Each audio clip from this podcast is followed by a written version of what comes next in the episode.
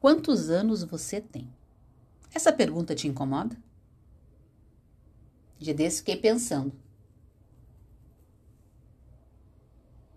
Essa pergunta me incomoda? Não, ela não me incomoda. Até porque eu me sinto muito melhor hoje do que era quando mais jovem. Eu posso dizer com muita sinceridade que, no que diz respeito ao meu bem-estar, o meu momento atual é o momento melhor da minha vida, onde eu não me preocupo é, em ser boa bastante, inteligente bastante, magro bastante, talentoso bastante. Todo esse bastante ele se perdeu no caminho. Ele não é mais importante. Eu venho desacelerando. Venho fazendo escolhas mais pontuais. Desde as pessoas com quem eu convivo, aos trabalhos que eu ofereço. Não aceito tudo a qualquer preço e nem a preço nenhum. E isso tem a ver com essa maturidade, com essa caminhada. É como se eu estivesse desacelerando, mas aprofundando.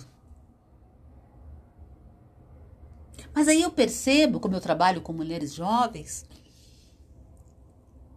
como essas mulheres têm um preconceito sobre esse envelhecer, sobre esse amadurecer. Dia desses, eu vi uma mentorada minha postando uma foto dizendo que a amiga comentou, né, que ela estava com uma cara de avózinha, de velhinha, ou algo do gênero, e que ela, ela faz assim, tipo, ah, eu preciso ver o que, né, mudar isso.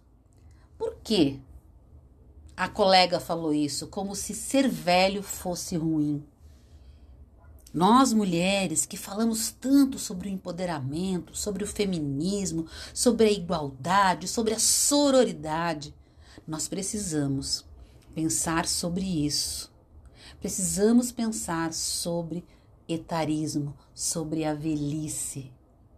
E não trazer ela como algo negativo para nossas vidas, mas como algo empoderador, onde eu não me preocupo mais com basta.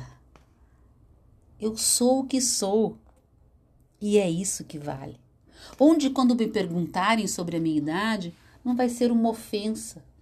Eu vou falar, eu tenho tantos anos, de boca cheia e orgulhosa da minha trajetória. Não importa se você tem 30 ou 40 anos. Porque você tem que pensar que se você vai envelhecer é porque você vai viver e você vai realizar mais coisas e você vai conquistar mais coisas e não vai se importar mais com o que basta. Porque você é. E pronto. esse momento de caminhada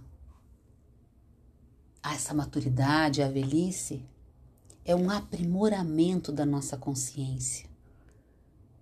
A gente vai desacelerando, vai deixando coisas que não fazem mais sentido.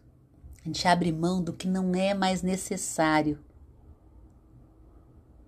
A gente flexibiliza a vida e troca o ego pela alma.